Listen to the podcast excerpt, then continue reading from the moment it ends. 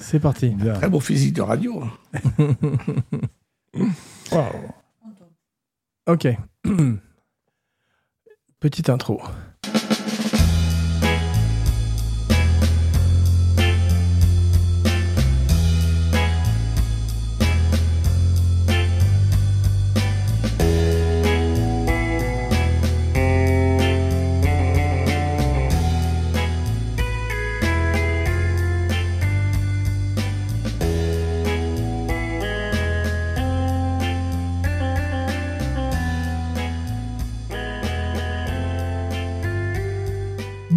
Bonjour et bienvenue dans Kinopod, le podcast grand écran. En direct de Paris, je suis votre hôte Jean Weber, le podcasteur avec son petit tralala, et mes inspecteurs sont... Gérard Jugnot. Je vous donne la, la main à gauche, c'est celle du cœur. Francis Weber, on croit que ça va être un beau podcast et ça se termine comme d'habitude en pipi de chat. Et aujourd'hui, tout ce que vous avez toujours voulu savoir sur Quai des Orfèvres sans jamais oser le demander.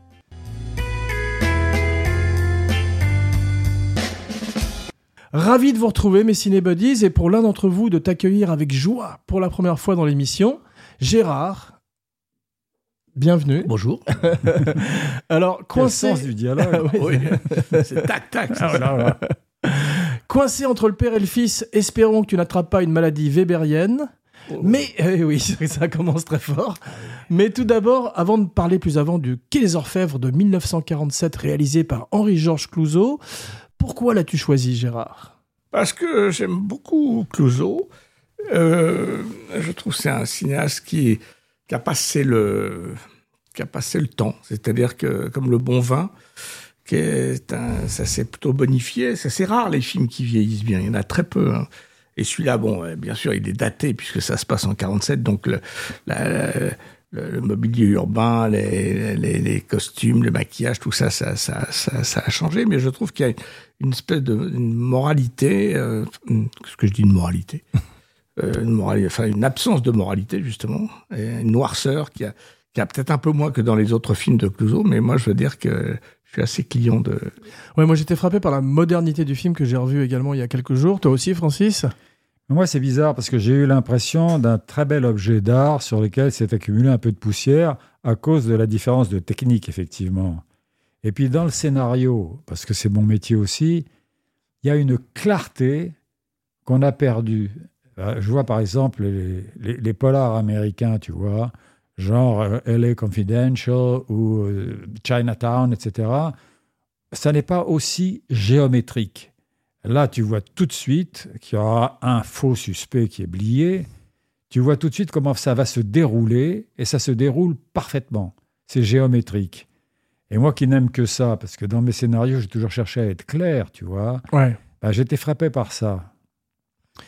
Et tu as connu Clouzot personnellement, non? Oui, L'inspecteur? Oui mais avais une histoire avec Clouseau. C'est qu'un jour, je venais de terminer euh, le scénario du Grand Blond avec une chaussure noire et je commençais à être bankable, comme on dit, c'est-à-dire qu'on voulait même m'engager, tu vois. Et je reçois un coup de téléphone. Allô, bonjour, c'est Georges Clouzot à l'appareil, tu vois. Alors j'étais très intimidé et il me dit est-ce qu'on peut se voir? Et j'arrive chez lui, mais j'avais un rapport accablant sur lui. Pourquoi?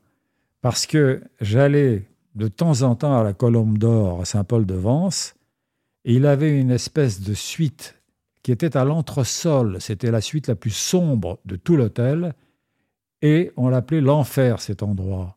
Parce que Son les- dernier film qu'il n'a pas fait d'ailleurs. qui n'a pas fait. a pas mais pu attends. Ouais. c'est que les scénaristes qui passaient par là devenaient fous. Parce que plus perfectionniste, tu meurs. Mm. Et là, il y a un type qui s'appelait Lévi Corti, qui était scénariste, qui a eu une quantité incroyable d'infarctus en face de Clouseau, tu vois. Mais c'est incroyable. C'est-à-dire que moi, quand il m'a appelé, je suis arrivé tremblant. En plus, mon père m'en avait parlé, parce qu'il le connaissait.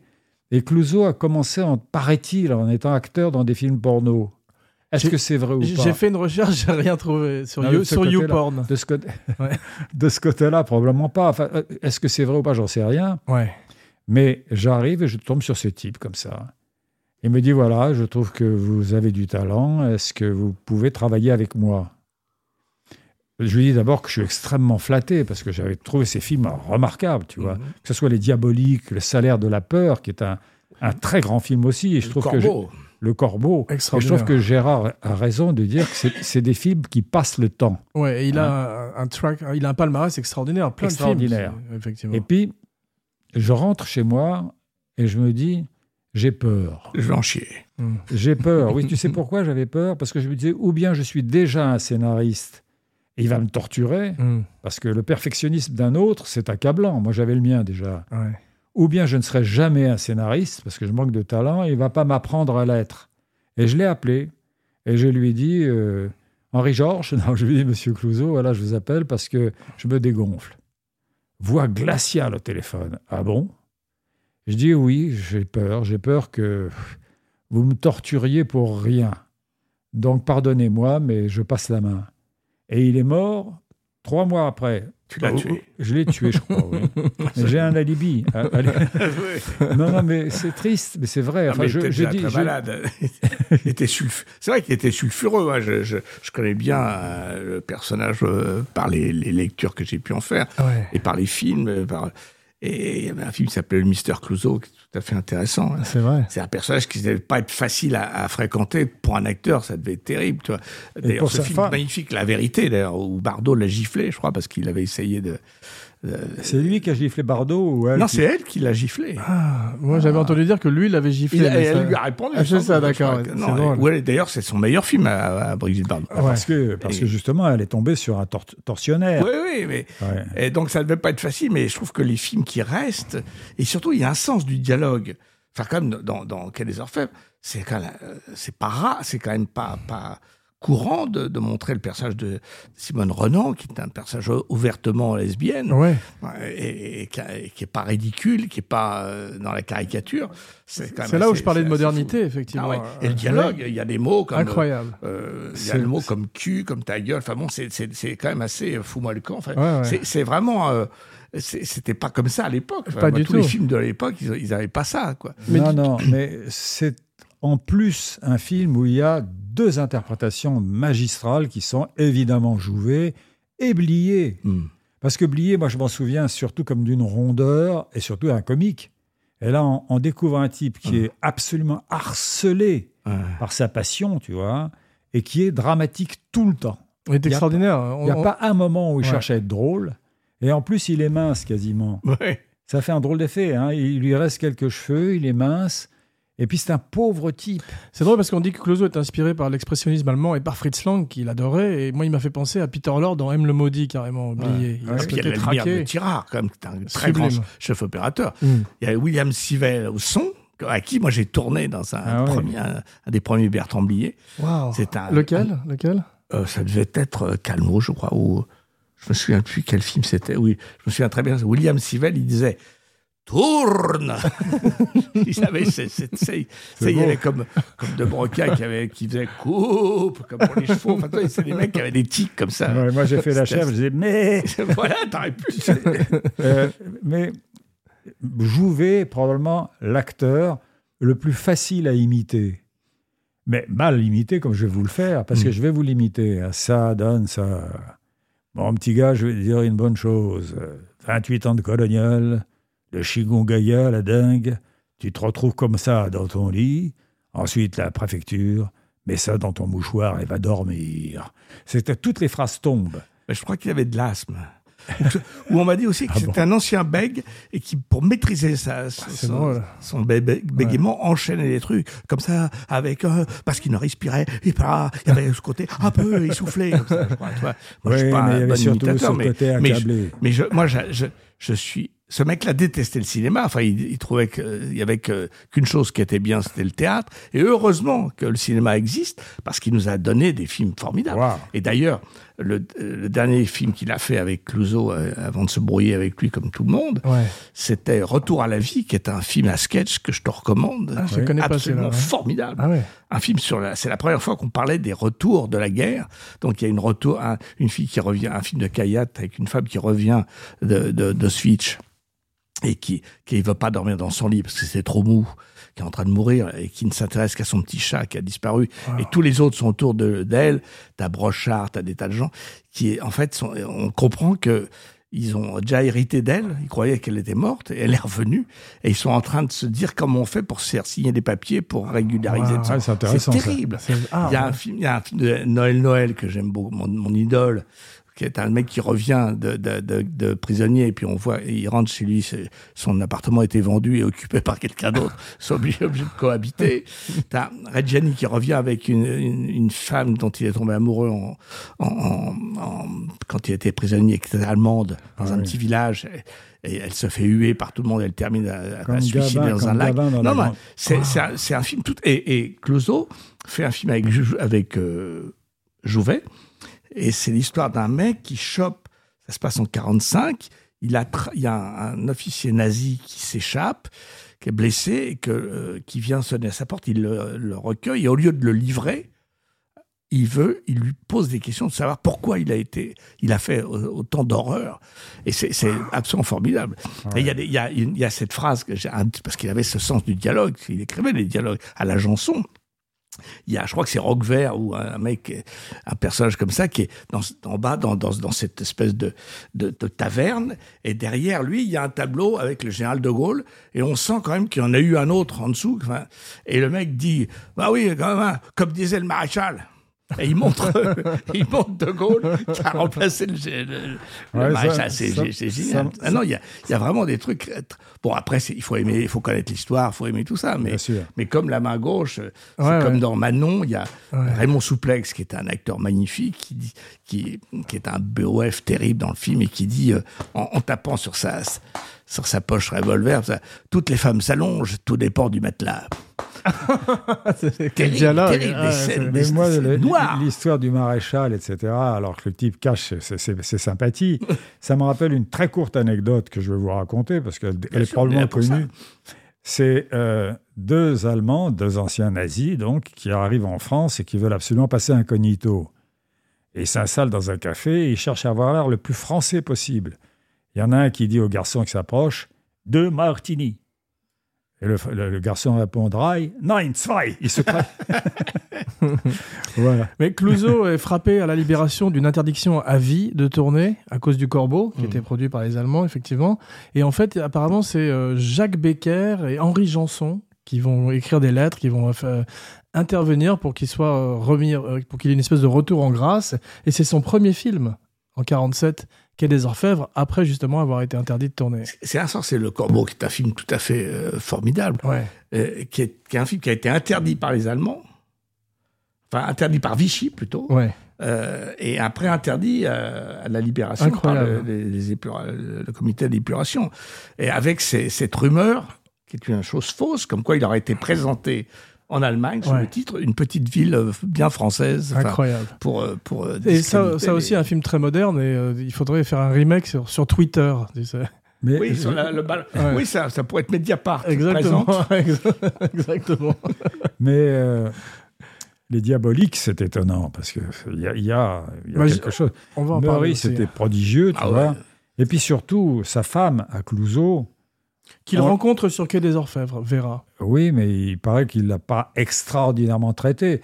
Je veux pas faire des ragots, mais enfin, il y avait quand même, il était très dur, aussi bien Ah avec oui, les oui, je interprètes qu'avec sa femme. hein. Mais si tu veux, contrairement à, à- là, je vais me faire des ennemis, à, à- à- comment il s'appelle, euh, merde, Van Gogh, euh, Dutronc non, Piala. Piala, contre, Piala- Ah oui, Piala, ouais. je vais pas, je vais me faire des ennemis, mais contrairement à, à Piala, que- dont je n'aime pas fo- fondamentalement ses- ses- son œuvre, qui a été aussi était une, un type très difficile, je trouve que que que ça valait peut-être le coup de travailler avec euh, Clouseau, parce Ah Parce qu'en plus, Clouseau, ce qui est formidable, c'est que comme on est tous les deux à la recherche aussi de- d'être à la fois des auteurs et aussi euh, des gens qui ont du public, il a toujours cherché le grand public à, à faire des films passionnants, mais aussi qui pouvaient toucher le plus large. Commerciaux, bien Oui, sûr. mais ouais. pour un acteur peut-être, mais pas pour un scénariste. Mm. Un scénariste se retrouve tout à coup en enfer, là, dans cette espèce d'entresol Mm. à la Colombe d'Or, avec un type qui visiblement est un maniaque Ah oui. et qui tout à coup te contre parce que il doute à la fois de lui-même et de toi. Et à ce moment-là, tu repars comme Lévi Corti, qui repartait avec un infarctus. Oui, et en plus, c'est un auteur, lui. Il écrivait plutôt bien. d'ailleurs. Le film a été. Co-écrit par lui et Jules, Ferry, je crois. Oui, euh, oui. ouais. Oui, mais c'est ça qui est Pas dangereux. Jules Ferry. Non, Jules c'est. Mais il y a marqué J. Ferry, donc. C'est je- Jean Ferry. Jean. Ferry. C'est un ancien surréaliste. Ah, d'accord. Non, mais je veux dire que euh, oui, s'il a un, un- un- un auteur qui est- euh, accepte la collaboration, Attention à ce mot avec euh, Clouseau. oui, c'est, pardon, je change de mot. Et avec Suzy Delair, qui, paraît-il, visite les studios allemands et regrette de ne pas avoir rencontré Goebbels. Ah oui, oui. Moi, je l'ai Ouais. rencontré Ah bon chez mon poissonnier. le sujet de la- non, c'est Dallaire, qui était une méchante femme, je crois. Oui. Mais, euh, De- Au dire de tous, oui. mais, mais, enfin, méchante, qui était très dure. Et je l'ai rencontrée chez le poissonnier. Elle avait encore, elle devait avoir 95 ans, parce qu'elle est morte à 102 ans. elle. Oh là là. Et, Pendant le euh, Covid. Ça, Ah ouais. Mm. Et, euh, et le, le poissonnier dit oui, elle n'est pas facile. Donc déjà, même chez le poissonnier, C'est pas bon signe. mais, quand même, dans le film, il y a. ça conserve la méchanceté, 102 ans. euh, Extraordinaire, et comme quoi, on va vivre vieux. C'est la morale. Mais tu sais, il y a un truc qui est très étrange, c'est que moi, je regardais le film, elle a une voix superbe et elle a un corps un peu moins bien. Oui. Alors quand elle dit avec son tralala, Oui. tu te dis non, non, non, ne parle pas de ton tralala surtout. Mais ce qui est étonnant, c'est qu'il paraît qu'elle a improvisé beaucoup de ses répliques Ouais. et que Clouseau parlait de bonheur de langage avec elle, alors que c'était très écrit par ailleurs, mais elle, par, Ouais, apparemment, il, il, il- je crois qu'il écoutait ses, il était avec ses elle. propositions. Ouais, ben, sur ils le ensemble. C'est ça, voilà. Mais Ah, ils euh, ont vécu, à mon ils avis, ont ça a vécu pas- ensemble. Bien sûr, bien sûr. Allons bon. Ouais. Ça n'a pas arrangé ses histoires à la, à la, à la Libération. Ah, j'imagine, Parce qu'elle était franchement. euh, lui, il était à la Continentale. C'était très compliqué. Ça, c'est tout le problème de que moi j'ai traité dans Monsieur Batignolles euh, Ouais. autrement. Ouais. C'est-à-dire, qu'est-ce que tu fais en cas Toi, t'as pas vécu ça, ou alors t'étais tout petit. Mais, Non, j'étais le plus jeune enfant collaborateur, à, trois ans. mais qu'est-ce que tu fais? Euh, le boulanger, il, il continue à faire du pain. euh, Le plombier il débouche toujours les tuyaux. Et toi, quand t'es cinéaste, euh, c'est ou acteur, il faut, faut, faut vivre. Alors après, il y a ceux qui, qui, qui ont, qui ont été un peu plus loin et qui, Bien sûr. mecs comme Gabriello, qui ont été Ouais. assez mouillés. Quoi. Mais, mais cela dit, moi, je connais bien le problème de, de cette époque que j'adore, enfin, que je- qui me passionne. Mais euh, Guitry, il, était, il a été embêté, alors que des gens comme Henri Chevalier, Fernandel ou d'autres qui étaient limites, on les, on les a laissés en paix. Euh, L'épuration, moi, je voulais faire un film sur l'épuration. C'est trop laid Ouais. pour en parler, mais c'est Ouais. intéressant. C'est une époque. D'accord. Évidemment. Ouais. Non, non, mais c'est effrayant, oui. le, le- le scandale des femmes tondues, c'est ignoble. Ouais. C'est ignoble. On n'a pas tondu des hommes. Donc, euh, Hmm. enfin bon, Il y avait plus à faire pour les femmes, de toute façon. ça dépend des cas de chevelure. Mais un, un, un homme comme Tristan Bernard, qui est de ma famille, Hmm. a été sauvé par Arletty de- quand il était à Drancy et aussi par le père de Drucker, Ouais. Le docteur Drucker. Ah oui. Ouais. Mais je crois que mais Drucker, le père Drucker était juif, donc Il était a- juif, oui, mais il, il était le médecin de Drancy. Ah oui, Tu vois, on, on utilisait les compétences. bien sûr. Et euh, Tristan Bernard avait une double hernie. Et moi, je me rappelle, je suis allé une fois chez lui ou deux fois chez lui, et euh, il était toujours couché sur un canapé parce que sa hernie s'étranglait. Et j'avais l'impression d'un rapport, de, j'étais tout petit, d'un rapport de cause à effet. C'est moi qui faisais s'étrangler sa hernie, et j'étais très coupable. Mais enfin donc, euh, Drucker a sauvé Tristan Bernard, et c'est Arletty qui a dit au type qui dirigeait euh, euh, Qui a eu des problèmes von. Scholtitz hein. ou je sais pas quoi, là, et, et qui faisait la cour à Arletty. Et Guitry est allé la voir et lui a dit il faut absolument que tu, que tu sauves Tristan Bernard. Il n'était pas encore sauvé par Drucker. Et elle est sortie, elle est allée à un bal avec ce type, ça m'emmerde d'aller avec ce type, alors tu t'imagines Arletty.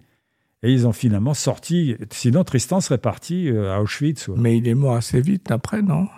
Non? Non, il n'est pas mort. Non, non, je crois pas, non, parce qu'il est mort aux alentours de 78, 79 ans. Ah oui?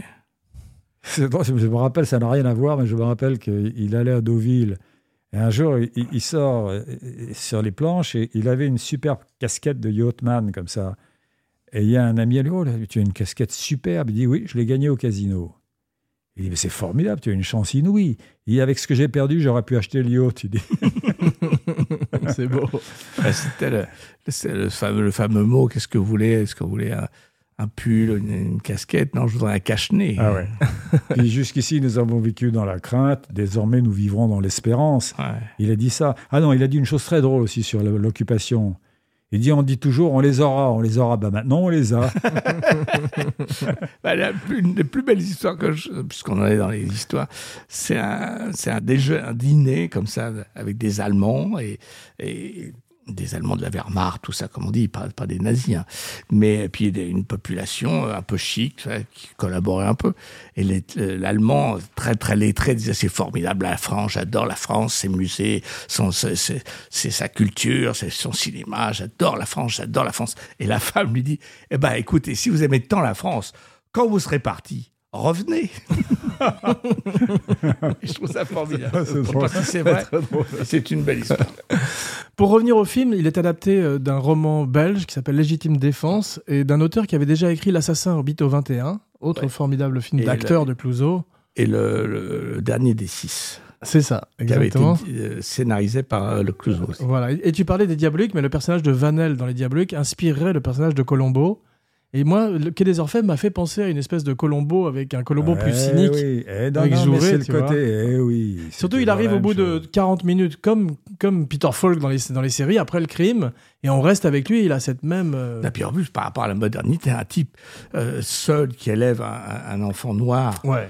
en 1947, Fantastique. il y en a pas, c'est pas beaucoup de. Et qu'il l'aime, et t'as vu, puis il y a une tendresse entre les deux, magnifique. ouais. Ce qu'on ressent extraordinairement dans le film, c'est le froid. Ah oui. Ouais. Quand il met son manteau sur le petit, et quand il se frotte les mains tout le temps, Ouais. et- et il y a des poils, tu vois, c'est-à-dire il faut mettre du, du charbon dans Ouais. les poils. Et alors maintenant, je voudrais parler un tout petit peu de la distribution. Ouais. C'est que les seconds rôles Sont sont, fabuleux. On voit l'arqué. L'arquet, j'adore. L'arqué, c'est extraordinaire parce qu'on s'imaginait simplement que c'était un vieux comme pas du tout. Non. Quand ce type dit au départ qu'il ne va pas se, se transformer en balance par rapport aux flics en général, Ouais. Et que tout à coup il se trouve à faire cette. euh, cette- avec les témoins, et, et- etc. Simone Renan, ouais. Ouais. Euh, c'est formidable comme il joue ça. Ah oui. Parce qu'il toujours- excusez-moi, ma- madame. Ah oui, c'est je beau. suis ouais. désolé, madame. Ah c'est ouais, ouais. Mais il était formidable dans, dans Le Corbeau. Ouais, C'est un grand acteur. Le, le- le noir, le, le- le- Ouais. la lumière et l'ombre. Et il est dans l'Assassin habite au 21 aussi. Je me pique, je Ouais. me pique, je me drogue. non, Et non. Dalban est étonnant. D'Alban, oui. Très jeune. Alors, ouais. c'est le seul truc là qui m'a gêné, c'est que Dalban pique la voiture très très vite.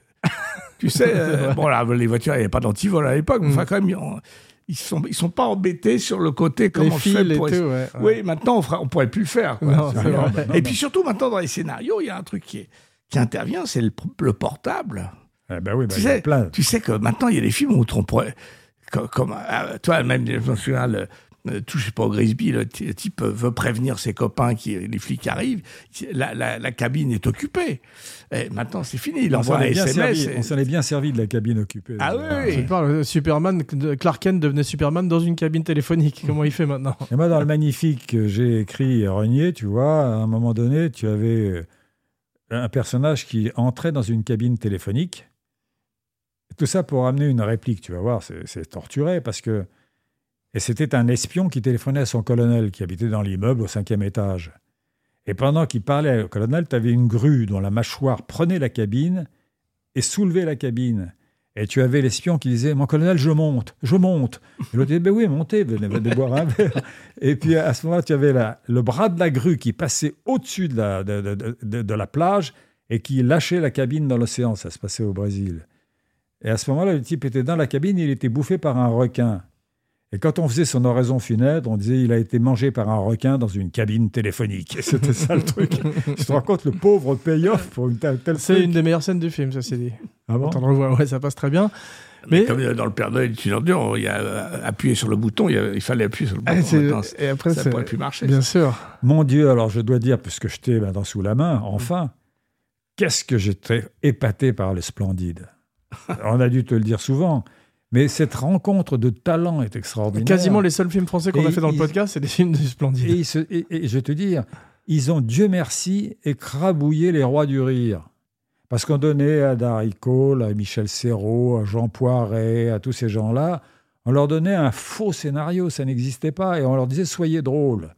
Et tout à coup est arrivé cet humour qui était incroyablement moderne, tu vois. Ah, C'est comme le Saturday Night Live en Amérique, tout d'un coup, ça a changé complètement Ouais, la. enfin, nous, on a écrit des.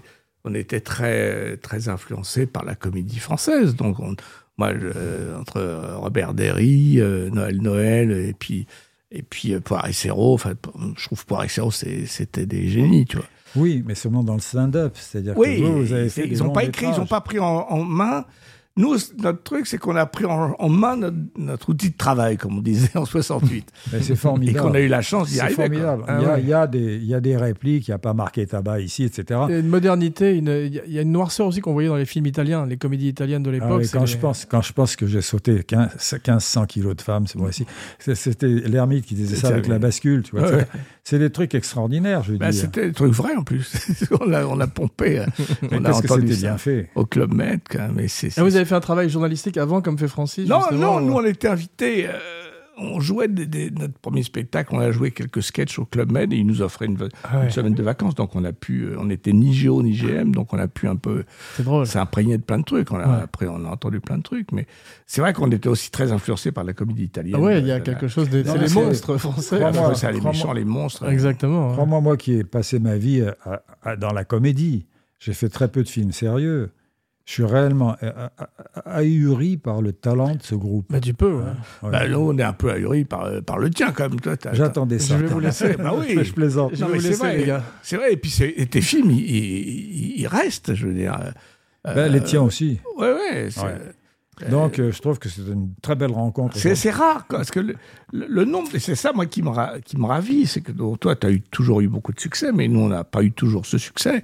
Ce qui me ravit, c'est de voir que maintenant, nos films euh, sont, sont revisités, repassent, euh, réappréciés, alors que des films qui étaient encensés à l'époque où nous, on nous, jetait des sauts de merde, ont disparu de la circulation, ils sont regardables. Ça, C'est une grande jouissance. L'autre fois, il y avait une exposition splendide, je dans un festival à Nîmes, à, à Lille. Ils avaient ressorti des critiques du Père Noël. Oh, quel ravissement. Waouh, Quel ravissement de lire tout ça. incroyable. C'était que des Mais horreurs. euh, moi, Lui, t'as été, la été gâté, ouais, toi aussi. ouais. Tu sais, il y a un type qui s'appelle Vincent Canby, qui était le critique du New York Times, qui a dit en parlant du jouet, le plus mauvais film de l'histoire du cinéma.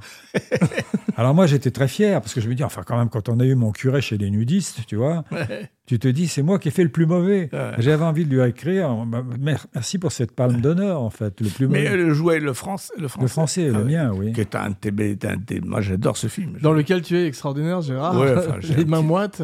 C'est un Ah petit ouais. truc. Là. Non, c'est vrai que j'ai fait pas mal. J'ai quand même fait ça. J'ai fait On aura tout vu. avec Je sais bien. Et, et je puis, sais euh, bien, mais je sais Fantôme bien. avec chauffeur. Et Fantôme puis, à euh, chauffeur, je ne suis pas fier. Ah, écoute, le film a des qualités. Il est pas. oui, mais il avait un C'était un vieux monsieur à Mais l'époque. oui, tu sais que moi, j'ai travaillé avec lui. Ouais. Et c'est quand même un metteur en scène qui a vécu une- un drame pour un homme d'image. Il devenait aveugle. Il est devenu aveugle. Ouais. Et il était assis dans son bureau et il y avait une guêpe sur le, sur, sur le carreau, mais à l'intérieur, malheureusement, juste derrière sa tête. Et je dis, Gérard, attention, tu as une guêpe derrière toi. Il se retourne, il dit, où ça? Il n'a pas vu la guêpe, tu Ouais, vois. non, c'est terrible. Ah non, c'est terrible. Donc, évidemment, bon, euh, il y avait un sketch de Woody Allen, d'ailleurs, où il, était une vis- il avait une vision qui se troublait. Tu te rappelles pas de ce sketch? Non, je connais. un- Non, il y avait un- dans un film, il y avait un personnage flou. C'était Robin Williams, ouais. Il y a un personnage qui n'arrivait pas ça. à être. Mais ça, c'est vrai. hein. Ouais. En tant que cinéaste, j'ai- j'ai j'ai- j'ai parlé beaucoup avec des opérateurs. Il y a des acteurs qu'on a, sur lesquels on n'arrive pas à faire le point Tu sais parce qu'ils sont trop C'est drôle. euh, anguleux ou Bachar Gérard, il avait un strabisme divergent. Mm, Et en général, quand tu fais le point, tu fais le point sur le regard. mm. Et l'autre savait pas où aller. Enfin, le, le chef opérateur, parce qu'il allait sur un œil et l'autre était très loin derrière. Et on n'arrivait pas à faire le... Heureusement d'ailleurs, parce que je ne trouvais pas que c'était un acteur sublime, moi. Non. Eh les mecs, je suis viré. Ah ouais Tu sais, il y a des gens... ah, bah, J'allais te le dire à propos de Jouvet. Moi, j'ai malheureusement, j'étais maniaque d'une chose, c'est que je voulais retrouver donc la note que j'avais dans la tête Mhm. quand j'écrivais, tu vois. Mais j'aurais été bougrement imbécile avec des gens comme Ah Louis bah. Jouvet. Ouais, mais tu- regarde Depardieu, il a quand même une note particulière. et c'est- Oui, mais il a ça- quand même joué. euh, il s'est il a accommodé dans ma commode, ouais. Ouais, mais c'était. dans ma musique. Pourquoi que la musique, t'avais des situations. Putain, la force de- des scénarios de Weber. euh, euh, tu connais Francis Weber Et c'était, c'était de prendre un- une idée et puis d'aller d'enfoncer le clou et d'effacer tout le gras. Je me souviens quand tu, tu j'ai été le voir quand on préparait euh, Cher Trésor. Il me dit viens euh, si tu veux. j'ai- parce que la pièce était trop courte comme d'habitude et j'ai développé. j'ai- Je ferais te lire, faire lire un truc. J'arrive sur un petit bout de papier. Il y avait sept, sept répliques mais c'était sans gras, comme il est. d'ailleurs. C'est son obsession d'être sans gras. Et moi, je suis. moi, Il je te connaît bien. Et ben, tu sais, je vais te dire, on est complices depuis un certain temps. Je vois, C'est ouais. fou. Je vais vous laisser. ouais. Non, non, mais euh, Et j'ai eu beaucoup de plaisir à jouer euh, Cher Trésor, qui est une pièce très intelligente et qui marchait. On l'a joué 500 fois. euh. C'était génial. Mais c'est vrai que si t'avais eu un acteur comme Saturnin Fabre, tu l'aurais dirigé, Ah tu ouais, lui aurais dit. ah, Tiens, ta bougie droite. Tu lui aurais demandé, euh, Saturnin, soit gentil, soit plus quotidien. Casual. non, faut pas. pas. faut pas. Non, et c'est- non, mais c'est tous ces mecs-là avaient des phrasés. Euh, Jules Berry, il y avait des choses comme ça. Ouais. Euh, il y avait. Il faut euh, pas toucher, là, faut pas les Oui, diriger. euh, Pré- euh, comment dire, Rock Vert. c'est-à-dire, Ouais, Moi, j'adore. Il y a un bouquin qui s'appelle Les Excentriques. Je suis un fan de, de tous ces, ces films et ces, ces, ces comédiens de l'époque qui étaient tous ces films. Moi, j'ai un truc qui s'appelle Gaumont Classique. Je sais pas si tu connais cette plateforme. C'est Gaumont qui m'a filé ça quand j'ai travaillé avec eux là. Et euh, c'est pas très cher. Et, et ils, ils- ils- ils ont mis sur le sur une cette plateforme tous les films Gaumont depuis les films muets Ah, jusqu'au film euh, euh, au dernier film euh, noir et blanc. Il n'y a pas de film couleur. Wow.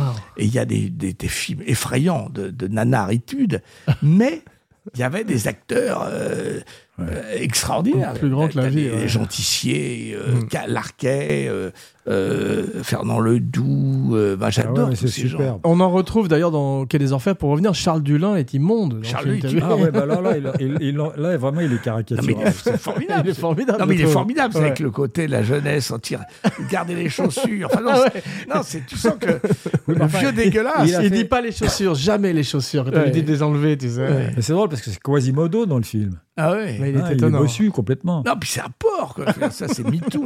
C'est MeToo. euh, Avant l'heure. ouais. Alors, euh, c'est vrai que ils ont réussi à faire une, un happy end avec, euh, avec Dalban, quoi. Mais euh, c'est c'est ça, peut-être, qui, est- qui est un peu, euh, Ouais. normalement... Ce qui est beau, c'est l'amour entre Blier et Suzy Delair, parce qu'on Ouais. sent qu'ils s'aiment vraiment. Ah oui, surtout elle, Oui. elle est formidable. Ouais. Euh, Non, elle est très bonne. Elle est très bonne, mais il y a un truc qui m'a gêné un peu, c'est que comme elle a un visage rieur, même quand elle est catastrophée, Ah. on a l'impression qu'elle se moque de la situation un tout petit peu. Oui.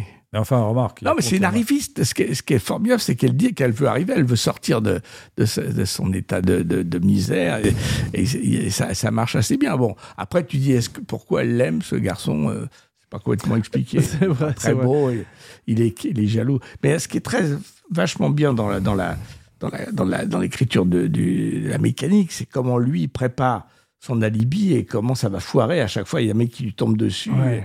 Et, et ça, c'est, c'est, c'est très très bien fait. Je très trouve bien le- scénarisé. le, le film policier, c'est ça que j'aime beaucoup dans le film, c'est qu'à la fois c'est une étude de mœurs et de choses, mais en même temps l'histoire policière, elle marche quand même. Elle se tient très bien. Et c'est un film musical, c'est un film sur le monde du cabaret qui est Ouais. très bien observé. Il y a, Ouais. il y a même Ouais. un, un numéro de, de clown qui s'appelle Julot et Picrate, les fameux cyclistes poivreaux. Alors, je me suis demandé ce que c'était ça, si c'était un vrai numéro de l'époque. Ouais. Mais il y a un truc qui m'a frappé, moi, c'est Simone Renan, effectivement. Ah, qui est formidable. Parce que, oui, euh, d'abord, la tristesse de sa lesbianité, je ne sais Mhm. pas comment on dit, tu Mhm. vois, et en, en même temps, je l'ai jamais vue aussi nuancée Mhm. et expressive. Et c'était la femme de Sania Nouchkine, que tu as probablement connue. Et malheureusement, elle a eu la maladie d'Alzheimer. Ah, mince. Ouais, ouais. Ouais. Mais c'était une belle actrice. Elle Ah était d'abord belle. Ah ouais, Hein très belle femme. Ouais. Mais, euh, mais c'est sûr que il y a, tu retrouves tous les acteurs fétiches, de, que ce soit Larquet. Ah, Bon, il y a- j'adore. là, il n'y a pas, euh, Il y a Rock Vert. il y a pas donné. Roquevert. Non, non, il y, a- c'est- il y a Raymond Bussière qui, Il y a Bussière. ouais, Ah, qui ressemble à Buster Keaton, je trouve. Annette. Annette Poivre aussi. Ouais, Ah oui, exactement. oui, c'est elle qui. euh, Et il y a Si Noël, un petit acteur. Et ce bouquin là dont je te parlais, ça s'appelle Les Excentriques. Et c'est tous ces acteurs et actrices de caractère qu'on engageait parce qu'elles avaient des. Il y avait une personnalité, une manière de jouer particulière, un phrasé, une folie, il y avait les, les ganaches. Il n'y a Il pas avait- que il ça, avait ils des- étaient comme ça dans la vie. Oui, oui. que je me rappelle une histoire qu'on m'a racontée, moi, et qui est vraie, c'est que Renoir tournait avec Michel Simon. Et à un moment donné, euh, il y a euh, Renoir qui dit Bon, On va chercher Monsieur Simon à son assistant, on a besoin de lui. Et l'assistant arrive, et Michel Simon est couché sous un arbre, comme ça. Il dit Non, je veux pas venir. Ou alors il faut que Renoir vienne et me le demande lui-même, comme ça. Alors Renoir arrive. Et il dit enfin, euh, Michel, qu'est-ce qui se passe? On a besoin de vous maintenant. Euh, je veux que tu me chantes, il était un petit navire, il lui dit. Une histoire vraie. Et tu as euh, Renoir qui dit, non, mais je ne veux pas vous chanter, il était un petit navire, c'est absurde. Il a tellement insisté, il dit j'y viens pas ça que finalement Renoir, il était un petit navire furieux. il est allé sur le plat. Je suis pas sûr que c'était Renoir, mais ah, c'est un metteur en scène de cette, de cette force. tu vois. c'est faux, ouais. Il y a d'autres choses qui. qui on ne peut pas, on peut pas parler parce que MeToo est passé euh, par là, mais il y a des, une histoire qui circule avec Marie Belle. Ah, je connais, je la connais. Oh là là, oh là donc, euh, on va Oh pas. La recette est sauvée, moi, c'est ouais, ça j'ai- j'ai- J'étais journaliste, je suis allé l'interviewer. Et chez Harvey, il y avait un type qui s'appelait Bernard Dimet, qui a déjeuné Ouais. avec nous, qui était un parolier, je Un crois. auteur, oui. un auteur. Et puis, j'arrive, la bonne m'installe dans l'antichambre en disant Monsieur Simon va arriver. Et j'entends Entrez C'était son ménate. Il avait un merle des Indes qui imitait à- à la perfection sa voix. Alors moi, je me lève et j'arrive dans la salle à manger, il n'y a personne. Alors je reviens, on aurait dit un film, tu vois, je reviens, je me rassois, j'entends Entrez Alors j'en reviens de nouveau, et j'ai fait- ça trois, quatre fois, tu vois. c'est fou. Il avait invité euh, Fernand Reynaud qui a pompé pour dire c'est le plombier. Ah, c'est vrai, c'est très beau.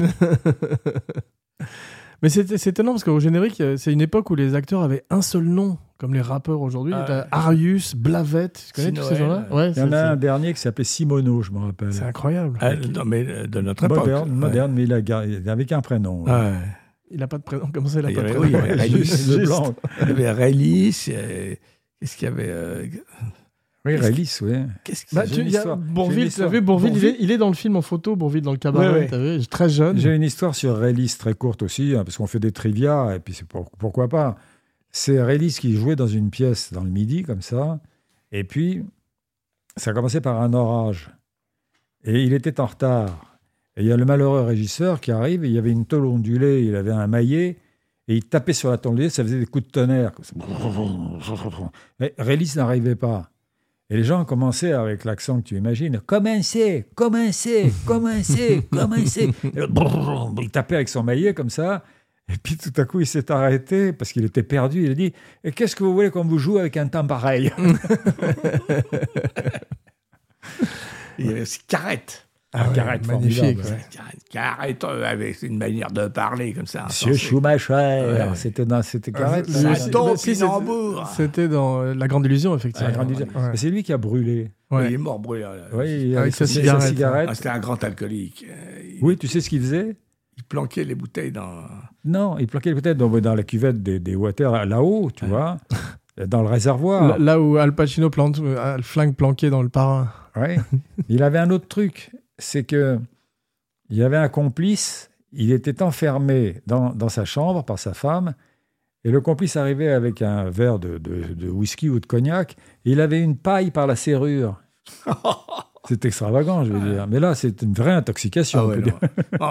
Vous avez- il planquait ça dans la cabine téléphonique et, et il disait Je vais téléphoner. Il revenait, il pouvait, il revenait occupé. Lui aussi a été très emmerdé par l'arrivée des portables. Ouais. Papa Oui, je te reconnais. Ça y est, tu es mon C'était- fils. C'était ma question, ouais. Ouais.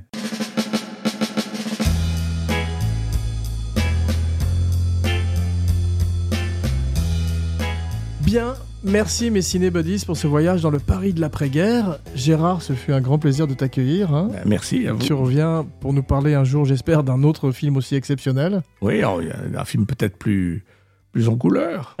je suis un peu passéiste, mais c'est vrai que Ouais, j'adore j'ai pas regretté. J'adore ces films où dia- le dialogue était.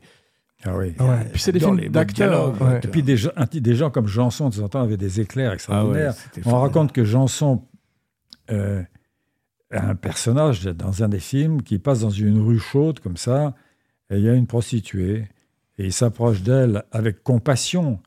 Dit, ça doit être fatigant de rester comme ça debout toute la journée. Elle lui répond, moi, c'est quand je suis debout que je me repose. c'est des dialogues formidables. Ah ouais, non, c'est- et là, c'est- je croyais que c'était Janson qui avait écrit le dialogue. En fait, c'est c'est un Ferry, petit ouais. peu, c'est un peu euh, Clouseau qui a, qui a- qui a écrit. euh, Ah oui, ils ont travaillé tous les deux dessus, ouais. Papa, merci euh, de venir aussi régulièrement que ça dans l'émission. C'est touchant. Toujours un plaisir C'est aussi. C'est touchant d'entendre le mot papa. Je- oui, mais moi j'adore ça. J'ai fait un test DNA hier et ça va. C'est- Il est de moi.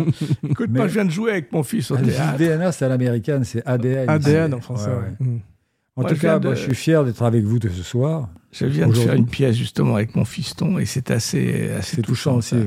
Il paraît Oui. qu'elle était très bien. Ouais, c'est une très bonne pièce que j'ai jouée. On va jouer en tournée là bientôt. Mais qui Mais, l'a euh, écrite? C'est Laetitia Colombani. Comment Ah ouais. s'appelle la pièce? Euh, le jour du kiwi. Et c'est une pièce mise en scène par Ladissa Chola, qui est un très bon metteur en scène. Et c'était assez beau de voir. On jouait euh, fils et, et père, bien sûr. Il y avait des choses troublantes. C'était à la fois, les gens étaient contents de voir ça, mais. Et surtout, je me disais, mais quelle chance j'ai de pouvoir partager ma passion avec mon fils. Ouais. Écoute, qui ce pas que je suis en train de gagné faire, à tout le effectivement, monde. moins intimement que sur une scène. Ouais. Parce que c'est formidable sur une scène, tu vois. Mm. Parce que j'imagine que bah, il t'a regardé jouer très longtemps quand il était petit, tu vois. Peut-être- Oui, oui, Et- sans doute. Ouais. Mais c'est vrai que quand il rentrait, il disait bonjour papa. Ah. C'était Ah, euh, ça, c'est quelque chose. c'était- bizarre. Et pour les gens, c'était quelque chose de, de plus formidable, fort. c'est une idée Puis j'ai attendu aussi qu'il ait. Encore faut-il soit- qu'il y ait une bonne pièce et du talent chez les acteurs. Voilà. Parce que s'il suffisait de prendre un Tu dis père ça pour un moi. Salaud. Non, mais c'est pour ça que moi, j'ai. Je voulais pas le faire trop tôt, et là, là maintenant, ça y est, il a gagné ses, ses talents de, ses- C'est ses galon. galons ouais. d'acteur et de metteur en scène et de directeur de théâtre, parce qu'il a trois, quatre théâtres. Waouh. Donc pour le faire, et c'était assez, euh, assez troublant et c'est troublant, mais c'est agréable. mais c'est une réussite. assez agréable. C'est très beau. On se retrouve très vite pour un podcast grand écran. En attendant, n'oubliez pas de liker, de partager, de commenter, de follower et de vous abonner partout où vous écoutez Kinopod. Et maintenant, voici venue l'heure de dire vos noms et vos phrases signatures, la fameuse catchphrase. Merde, oui, j'ai pas peur. C'est pas grave, t'as le temps. Alors, la fameuse catchphrase. Francis Weber, je ne regrette pas su- de ne pas avoir suivi Clouseau en enfer, mais il m'a amené au paradis avec Quai des Orfèvres. Quel talent Tu enlèveras ça. hein Non, ah si. je le doublerai. Un truc de Jouvet, une, phra- une phrase de Jouvet que j'adore. Euh, le talent n'explique rien, mais justifie tout. C'est beau. Alors Non, tu non. dis, bah, attends, ton Oui, nom. oui, c'est. Attends. Non, Tu non, dis- non, je dis des conneries. Tu dis d'abord Gérard Junior. Attends, puis- mais je suis- je me suis pas gouré. ça tombe bien. Je suis ouais. Gérard Junior. Le succès n'explique rien, mais justifie tout. C'est beau. J'ai avoir du mal à passer après vous deux, mais euh, je fus euh, Jean Weber pour Kinopod. J'ai appris la gravure avec un faussaire, la comptabilité avec un escroc. Il y a même un danseur mondain qui a voulu me donner des leçons de podcast. Mais là, rien à faire, j'avais pas de disposition.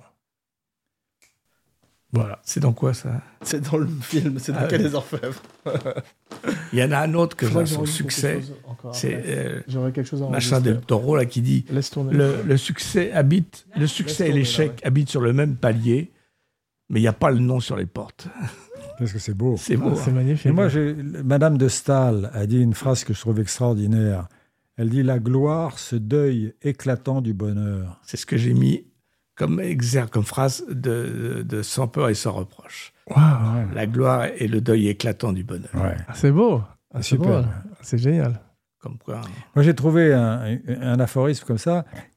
Personne ne le comprend, euh, moi non plus, mais il est très beau. Et c'était. euh, Attends, je m'en souviens pas, je ne le comprends pas, je ne m'en souviens pas en plus. Que tu as inventé? Que j'ai inventé, oui. Et c'était. euh, Ah oui. La vie n'existe que, que parce que la mort avait besoin d'une préface. Ah, c'est très beau. On dit que c'est très beau. Je suis pas sûr que ça veut dire grand-chose. Ça- Ça sonne bien. mais toi, bah, tu reparlais du fantôme avec chauffeur. Je trouve, que- je sais pas, je crois que c'est toi qui as trouvé ça, mais la phrase, cette scène où euh, Noiret regarde son fils devant son cadavre et il sort. Et, et moi, je lui dis, et je- et Noiret pleure. Je lui dis, mais pourquoi vous pleurez?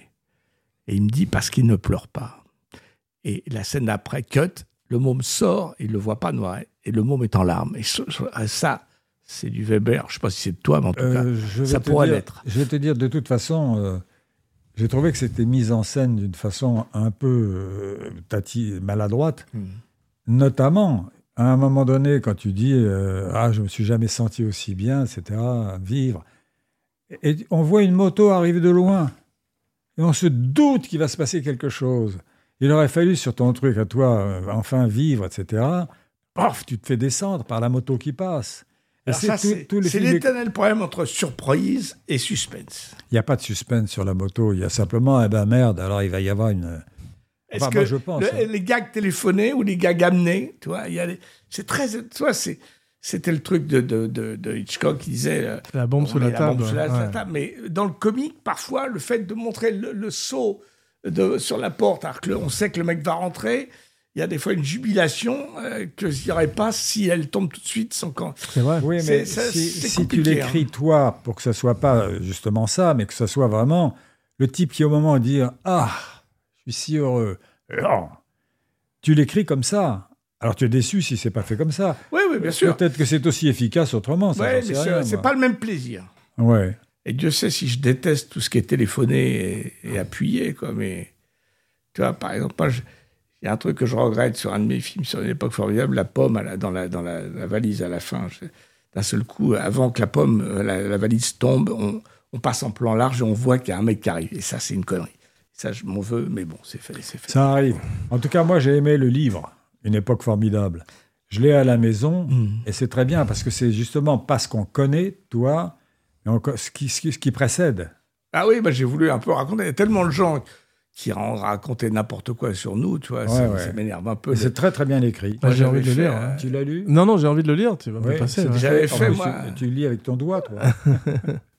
J'avais fait un, je sais pas, un interview plusieurs où les gens, la, la bonne femme, une fille, une jeune journaliste, ah, vous connaissez Thierry Lhermitte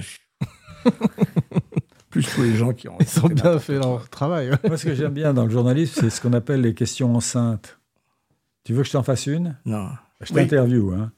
Non. Gérard Jugnot, vous avez travaillé avec des très grands talents splendides. Ça doit être excitant, non? Tu vas pas répondre non, je me suis fait chier. Ouais, ouais. Tu es obligé de dire oui. Et il y a beaucoup de mauvais journalistes qui te font le coup. Bah ça, ça c'est c'est un peu le défaut de Drucker qui dit Gérard Jugnot, vous avez fait tel film, vous avez fait ça, vous venez d'être au théâtre, vous allez bientôt tourner. Quels sont vos projets? Enfin, toi, tu- le mec, il a tout dit. toi, donc, euh, Rien à dire. ouais. C'est pareil.